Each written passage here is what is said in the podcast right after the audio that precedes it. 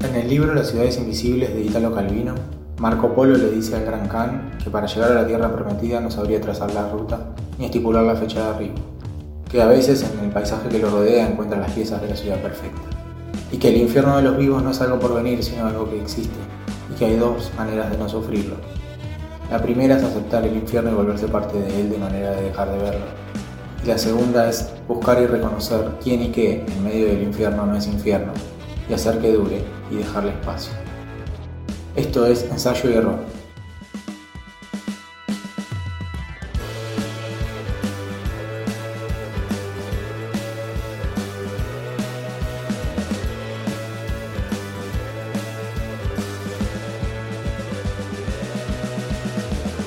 Hola, bienvenidos al primer programa de Ensayo y Error, un espacio que conformamos Rafael Briano, David Brezán y quien les habla, Juan Manuel Méndez, donde buscaremos a tientas aquellas cosas o personas que vale la pena conservar en nuestras vidas, hacerlas crecer y darles espacio, valorando el ensayo en lo que se refiere a intentar y destacando el error como forma eficaz de aprendizaje. Trataremos de cumplir este objetivo a través de un disparador que irá cambiando programa a programa y que abordaremos desde tres enfoques absolutamente personales y seguramente diferentes entre sí. Tres ensayos sin miedo al error. El disparador del día de hoy va a ser caprichosamente el nombre del programa, ensayo y error. Cada uno de nosotros va a contar qué te sugiere la palabra ensayo y la palabra error. Así que vamos a, a escuchar en primer lugar a quien les habla, Juan Manuel, luego será el turno de Rafael y por último de David. Esperemos que, el disparador sea de su agrado y que los contenidos también. Me costó bastante encontrar un disparador para este, para este inicio. Entonces empecé a ver cosas que me rodean en casa y a pensar en, los que las idearon y los diseñaron, cuánto de la idea original y cuánto del ensayo, eh, de la prueba del testeo hay en cada una de esas cosas. Y automáticamente se me vino a la mente una actividad donde el ensayo y el error son fundamentales, que es la aviación. Em, el ensayo me lleva a hablar, a pensar en los pioneros, esos que rompieron la barrera más importante, que era descubrir que se podía volar, que había una forma de vencer la ley de gravedad y que se podía llegar a la utopía de conectar un punto de la Tierra con otro, viajando por el aire. Esos pioneros pusieron su propia vida en segundo plano para llevar a cabo su idea. Muchos de ellos tuvieron accidentes fatales o muy graves abriendo camino en la aviación. En la Argentina, el pionero de la aviación, que es Jorge Newbery, fallece en 1914 en un accidente aéreo, pero todos los, eh, digamos, los principales actores de los primeros años de la aviación tuvieron accidentes graves o fallecieron. En Argentina en 1997 y 1999 se sufrieron dos accidentes aéreos que fueron los más graves en términos de número de víctimas mortales. En 1997, un DC-9 de Austral Líneas Aéreas que iba desde Posadas a Buenos Aires se precipitó al suelo en la localidad uruguaya de Fraiventos. Las conclusiones rápidas que se sacaron fue que el piloto cometió un error metiéndose en una tormenta, razón por la cual se precipitó y cayó, provocando la muerte de todos sus ocupantes. En 1999, un Boeing 737 de la compañía Lapa fracasa en su intento de despegar del aeroparque Jorge Newbery, atraviesa la, avenida Costanera y provoca la muerte de 65 personas, sobreviviendo 37. Poco tiempo después, en televisión se, se, conoció la grabación de la caja negra, donde se percibe un ambiente poco profesional del comandante y la tripulación previo al despegue. En ambos casos me quedó la misma sensación, el error del piloto o el error humano. Años después, en una noche de insomnio, me, topé con, la película Whisky Romeo Zulu, escrita y protagonizada por Enrique Piñeiro, actor y director de cine y ex piloto de la empresa.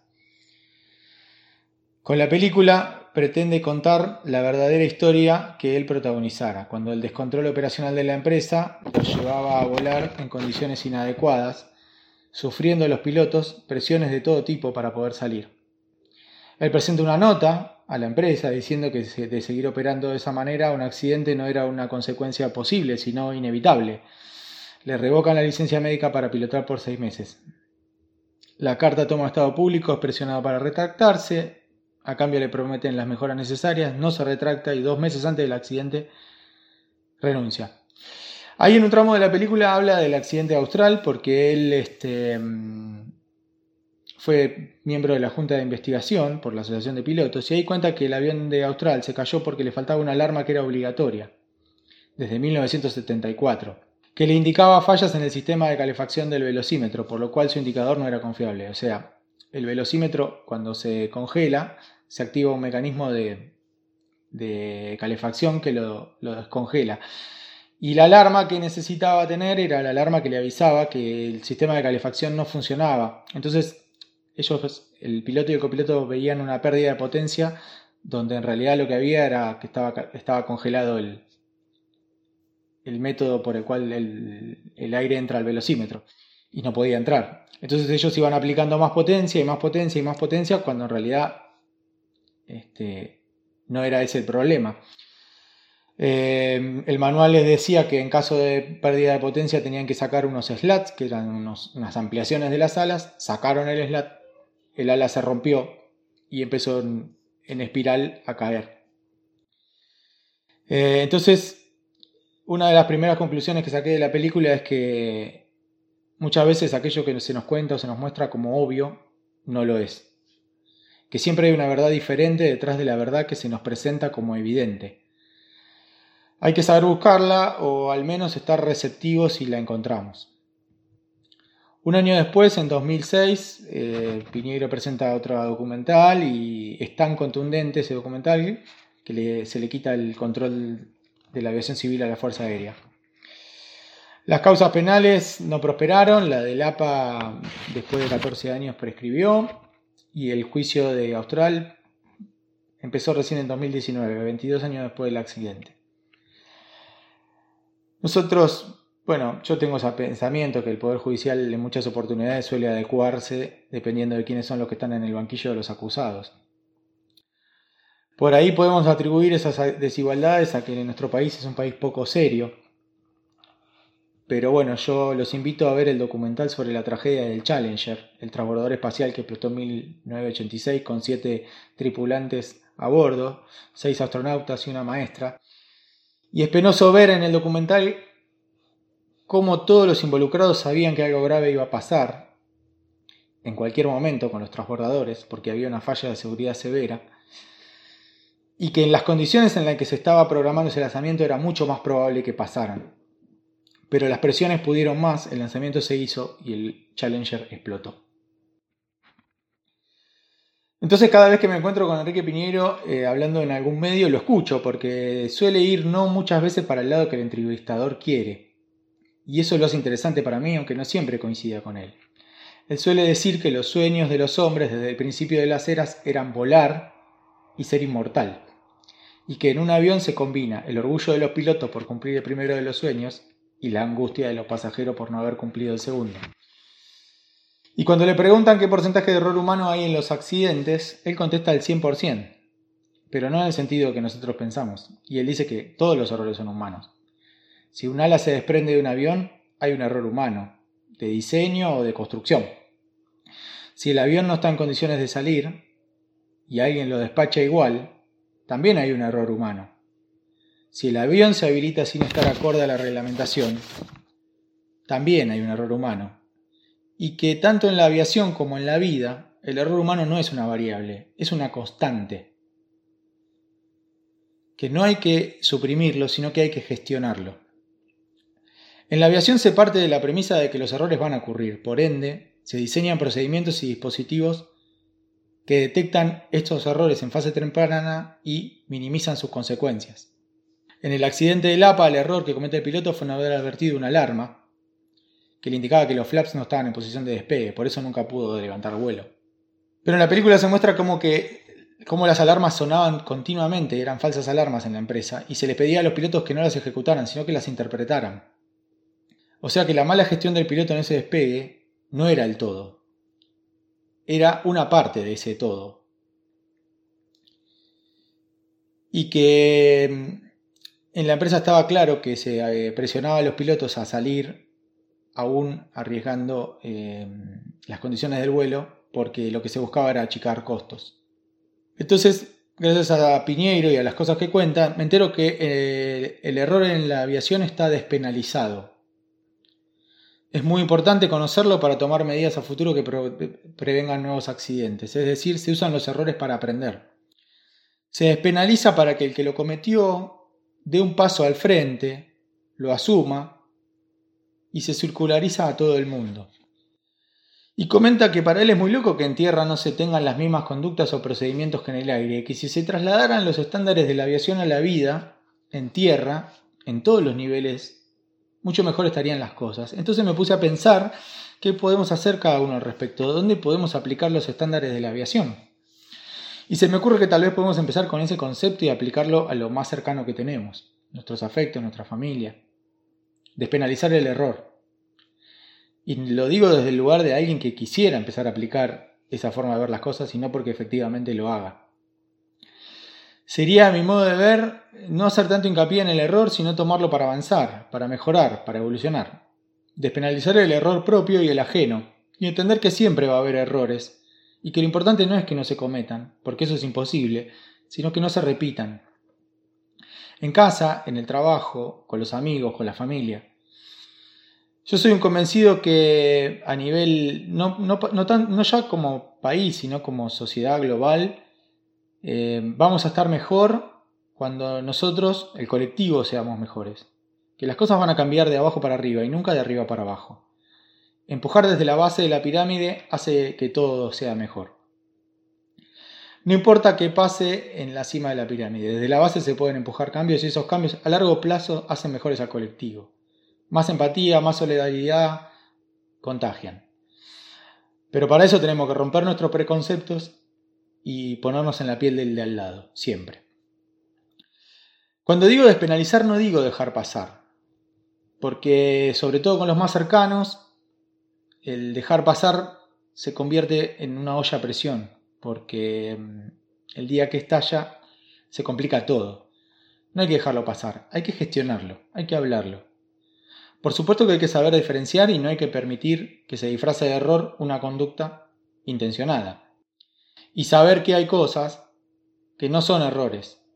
El colectivo de mujeres nos enseñó que la violencia no es un error, es un delito. Y otra cosa que entiendo debemos procurar es no quedarnos con lo hecho y revisar lo que creemos y aceptamos como válido, cuestionar nuestras propias creencias no solo las ajenas. Hay que saber que nuestra virtud de hoy puede ser nuestro defecto de mañana. O, no sé si a ustedes les pasa cuando vuelven a ver algunos sketches de hace 30 años, donde los gags que nos parecían súper graciosos y que giraban en torno a la condición de mujer, de alguna, del cuerpo de alguna mujer, la característica física, eh, la orientación sexual de las personas involucradas en el sketch, y nos, encantaban, nos hacían reír mucho, hoy nos parecen aberrantes. Eso es porque evolucionamos y aprendimos que cosas que estaban dadas como que eran ciertas y válidas, eran errores. Eran errores antes, lo único que ahora lo sabemos. O sea que las enseñanzas están al alcance de todos. Hay que despojarse de los prejuicios y aprender de esas enseñanzas. Hay que aprender de cada error pero no hay que enamorarse de los errores. No se trata de pedir perdón cada cinco minutos. Se trata de avanzar y de cuidar lo que nos rodea. Porque como me decían a mí en, un trabajo, cuando me defendía de las múltiples equivocaciones que cometía a diario, está bien, Juan, errar es humano, pero acertar de vez en cuando también lo es.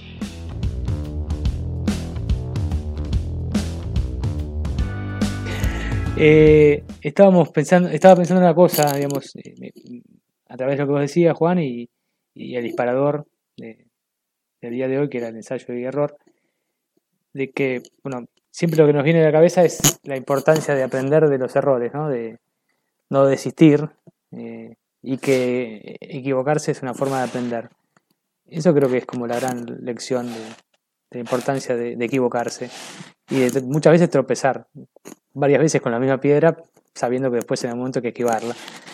Pero después empecé a pensar otras cosas a partir de, esto del ensayo de error. Primero, bueno, fui al, diccionario y que, que, es un ensayo. Entonces hay como dos definiciones básicas que nos llevan a lugares muy diferentes. La primera que encontré es que es la puesta en práctica de una acción o actividad para poder perfeccionar su ejecución. Es decir, eh, el ensayo de un músico, el ensayo de un actor, el entrenamiento de un jugador. Esos son todos ensayos en ese sentido, ¿no? Tratar de hacer cada vez mejor la ejecución de una acción, o de una virtud, o una debilidad. Eh, esa nunca tuve mucha constancia para eso, para insistir en el ensayo. Nunca pude pasar de Lunita Tucumana a mis clases de guitarra y así fue como este, Guillermo y, mi hermano me superaron ampliamente en esa instancia de ensayo y error. Nunca pude pasar del ensayo y de quedarme en el error. Y el error me, me obturó para intentar eh, desarrollarme la música, cosa que nunca pude hacer lamentablemente. Pero eh, tendría que decir que uno puede superar eso. Yo no lo pude superar, me quedé en el error. Pero la gente que tiene talento y la que tiene constancia, las dos, eh, pueden superar los errores y, ser muchos mejores ejecutores de una habilidad o de un don. O inclusive aquellos que no tienen un don pueden ser grandes ejecutores a través de la, de la insistencia, de la perseverancia. Y otra definición de ensayo es que es una prueba que se hace para determinar si una cosa funciona o resulta como se desea. ¿no? Por ahí podría ser más un ensayo en un laboratorio, un experimento social, un experimento en otro ámbito, probar a ver qué, qué pasa, ¿no? a ver si, si funciona o no funciona, si, si funciona es exitoso, si no funciona es un error y habrá que probar. Y eso me llevó a unos lados medio raros, ¿no? Un lugar extraño, que es, eh, bueno, ¿qué pasa si, si, esos errores son graves, muy graves, ¿no? Eh, que no es simplemente, bueno, si yo pruebo y fracaso, bueno, no pasa nada, insistiré nuevamente, eh, estaba equivocado. ¿Qué pasa en las, en las mentes de los que toman grandes decisiones? De los comandantes en jefe, de los jefes de Estado, de los presidentes, jefe de gobierno. Y me vino a la cabeza eh, eh, el ensayo y horror, ¿no? que sería la persistencia en el, error, la perseverancia en equivocarse, sin importar las consecuencias humanas de eso. Y para mí eso, en la historia de la humanidad eh, de los últimos años, tiene una palabra o una batalla que tuvo una película también excelente, que es eh, Gallipoli. Gallipoli eh, es en, Turquía, está en el estrecho de los Dardalenos. En la Primera Guerra Mundial, el Lord del Almirantazgo británico, Winston Churchill, después va a ser un héroe de la Segunda Guerra Mundial, él tomó la decisión de, eh, de que era necesario desembarcar en el estrecho de los Dardalenos, comunica el Mar Negro con el Mediterráneo, para tomar Constantinopla y de esa manera eh, impedir este, que el Imperio Otomano asediara a los rusos y abastecer al Imperio ruso en la guerra, la Primera Guerra Mundial. Para no ser muy denso con esto, eh, Galípoli fue el, intento de desembarcar en esas playas eh, y es una batalla, en realidad fueron una serie de intentos fracasados de desembarco que fueron iniciaron el 25 de abril de 1915 hasta diciembre de ese mismo año que se decidió este, en el intento porque los costos humanos eran eh, inconmensurables y, tremendos. Para tener una, idea, en, en, Galípoli murieron alrededor de 265.000 aliados, eh, muchos de ellos británicos, franceses, y muchos de los británicos eran eh, australianos o, o neozelandeses. es un hecho fundante de la nacionalidad para, para ambos países, y 218.000 turcos. El comandante de los turcos era Kemal Atatürk, que después iba a ser el líder de la República Turca. Pero ahí lo que se ve es que no importaba el fracaso, no importaba el costo humano, había eh, la dirección política de Churchill y de otros más, del almirantazgo, era que eso era necesario, un costo humano tremendo. Eh, hay un famoso historiador que estuvo eh, en esa época y decía que el mar estaba teñido de rojo a 40 metros de la, de la costa, por la cantidad de muertos que había en el desembarco que fue el desembarco anfibio más importante de la historia hasta ese momento. ¿no? Después, obviamente, Normandía lo va a superar. Así que la insistencia en el error, ensayando y yendo hacia el error, puede llevar, puede llevar al horror. Calípoli para mí es el horror.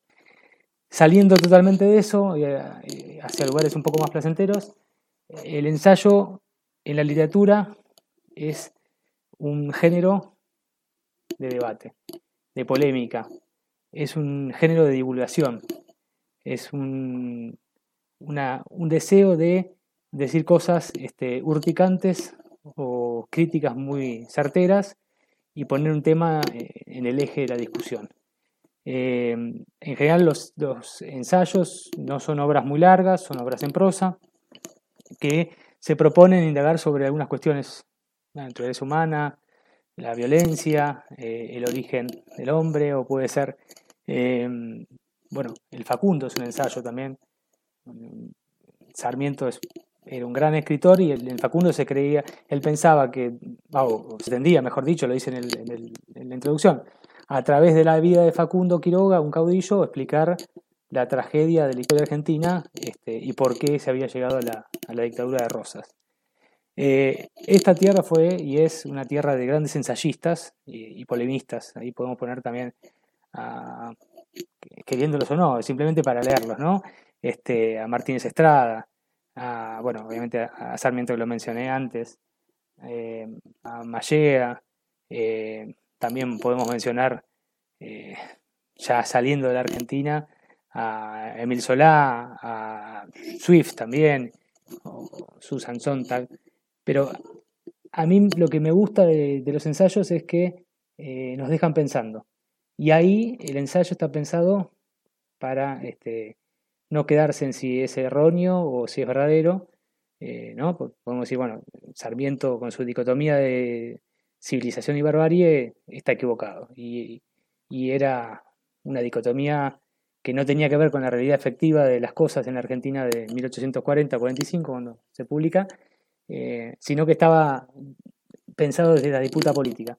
Sin embargo, es tan brillante que nos deja pensando, inclusive hasta el día de hoy y, es una obra que ha marcado gran parte de la literatura de América Latina y no solamente de la, de la Argentina. Y los ensayos, y con eso cierro también, son pensados para, eh, para generar debates y, que ahí surja algo mejor, ¿no? Eh, no, no, la verdad revelada, porque en los ensayos también se, se, esconde, el, se, esconde el error eh, o, se queda, queda en evidencia el error. Pero lo importante es que, que esté, que esté la idea, que esté el pensar diferente y el decir, bueno, realmente puede ser que las cosas no sean así. Eh, bueno, este modo ecléctico que me caracteriza es hacia donde me llevó eh, el disparador de ensayo y error.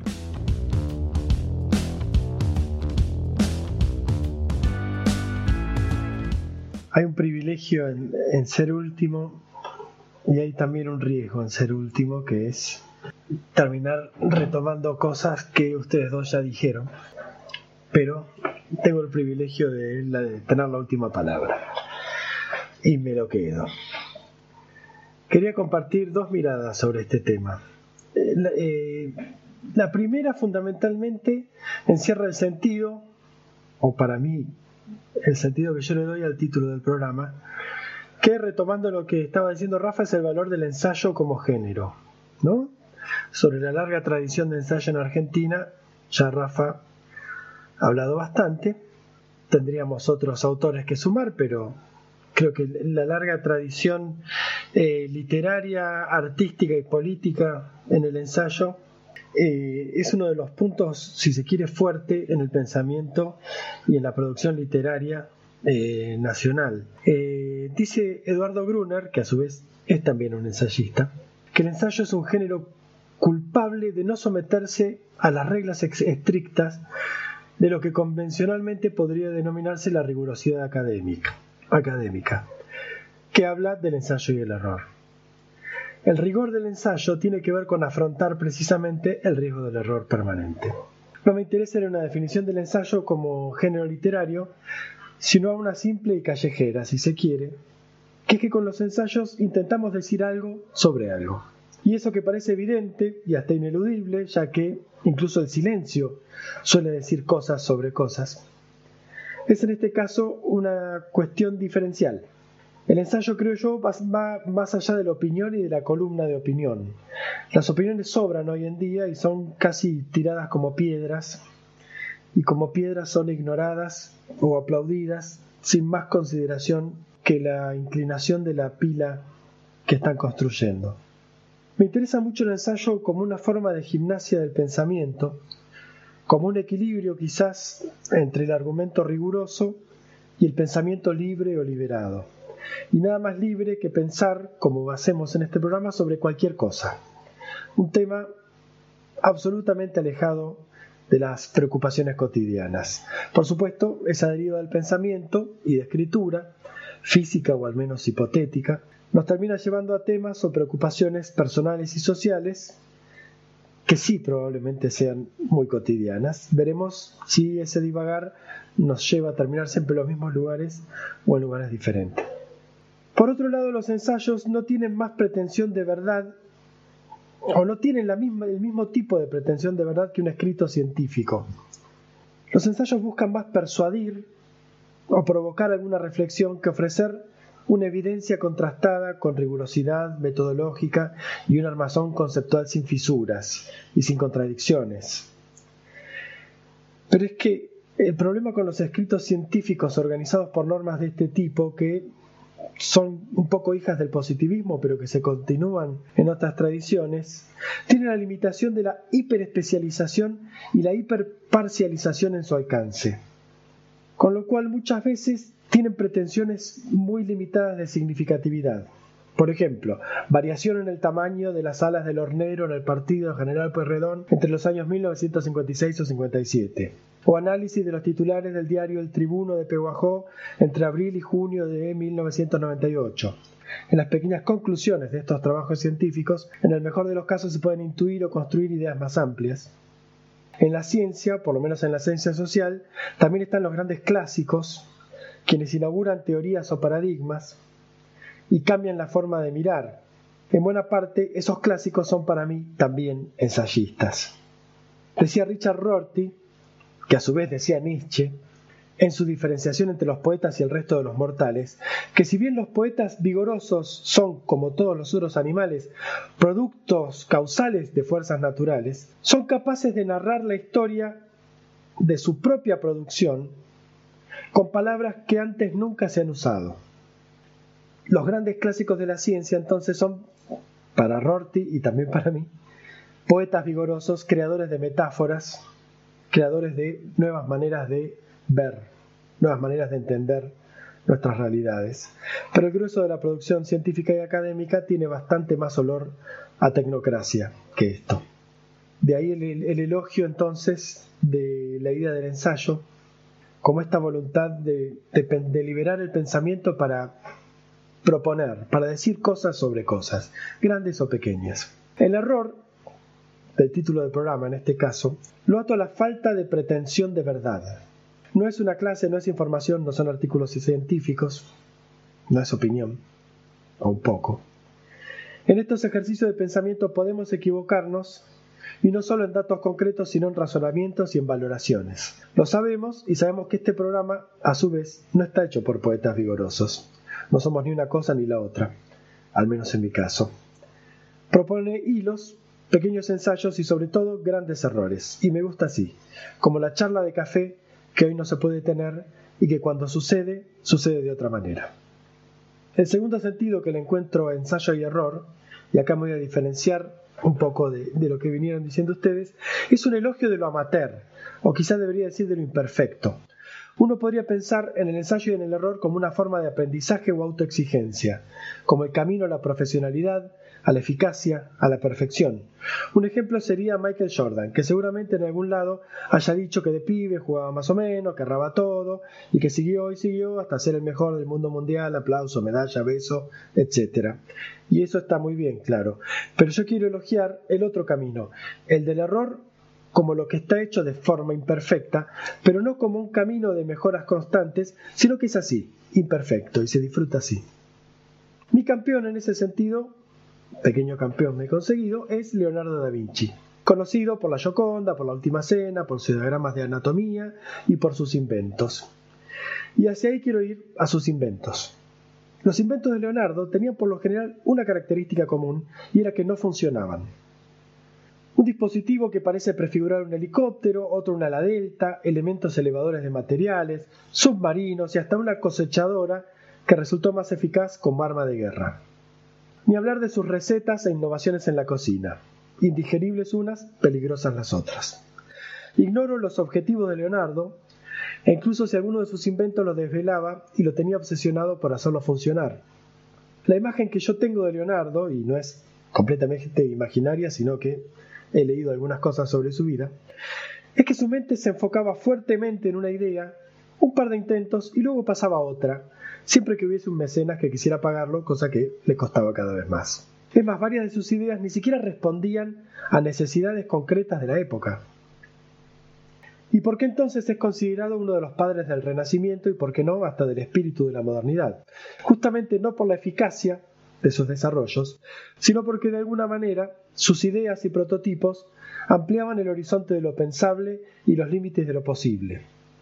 Frente a lo que claramente no podría funcionar, me imagino a Leonardo pensando, ah, no anduvo, bueno, otra cosa. Claro, en algunas circunstancias esto que elogio puede convertirse en un castigo infernal. Imaginen felicitar a un plomero despreocupado de la eficacia de sus arreglos, celebrando su espíritu libre y despreocupado mientras chapoteamos en nuestras propias heces. Más allá de esta digresión, me interesa este espíritu que no se amilana ante lo que no solo puede fallar, sino que falla y va a seguir fallando. Cosa que es más fácil de apreciar en otros que de conseguir comprender y aceptar en uno mismo. Porque todos podemos o nos vemos forzados incluso a reconocer, aceptar, perdonar, convivir con los errores e imperfecciones del otro, pero ¿qué pasa con nuestras propias fallas? Un poco de autocrítica no viene mal, claro. Yo soy mi crítico más despiadado, hemos pensado todos alguna vez. Quizás sea cierto, somos despiadados, pero previsibles en la autocrítica. Nos pegamos donde duele, pero donde un poco nos gusta que nos duela. ¿Y si la crítica viene de afuera? ¿Y si esa crítica no es solo insidiosa, ofensiva, artera, grosera, sino que también está en lo cierto? Porque, afrontémoslo, no somos Jordan, pero tampoco somos Leonardo da Vinci. Y esto me recuerda a esa vieja sentencia paterna que yo estimo que a todos nos habrán dicho alguna vez, que al mismo tiempo parece abrir caminos, pero que nos tira una mochila y es la de la eficacia y la competencia. Haz lo que quieras y sé el mejor en ello. O haz lo que quieras, pero trata de ser el mejor. Podemos ver lo complejo de ese planteo. Dicho con la mejor de las intenciones, pero sin la más mínima piedad. Aun sabiendo quienes lo dicen que la adultez es el inexorable proceso de convertirse en un tipo o una tipa común. Los mejores en nada, quizás. Y para los hijos de quienes sí son extraordinarios y los mejores en algo, es quizás peor. Imagínense a un hipotético hijo de Gardel escuchando este, haz lo que quieras y sé el mejor en eso. No puedo ser el Gardel en acrobacia con telas, papá. Soy más o menos, me caí, pero me gusta. Entonces, ¿qué es lo que hacemos más o menos, pero disfrutamos mucho? No como si estuviésemos en el camino del aprendizaje y la constante mejora, tipo las miles de secuencias de aprendizaje continuo como Karate Kid, Kung Fu Panda, etc., sino qué cosas hacemos más o menos porque sí, porque nos gusta. En mi caso, actualmente, eh, es la producción de una quinta en mi casa y sigo insistiendo a pesar de que soy un terrible, terrible mataplantas. Me gustaría rescatar un poco la historia del, del rock de garage o del punk, que nacieron justamente como experiencias de tocar sin los mejores instrumentos y sin ni siquiera la mejor preparación ni la mejor técnica, y peor aún, sin las camisas de volados que usaban los que tomaban música progresiva.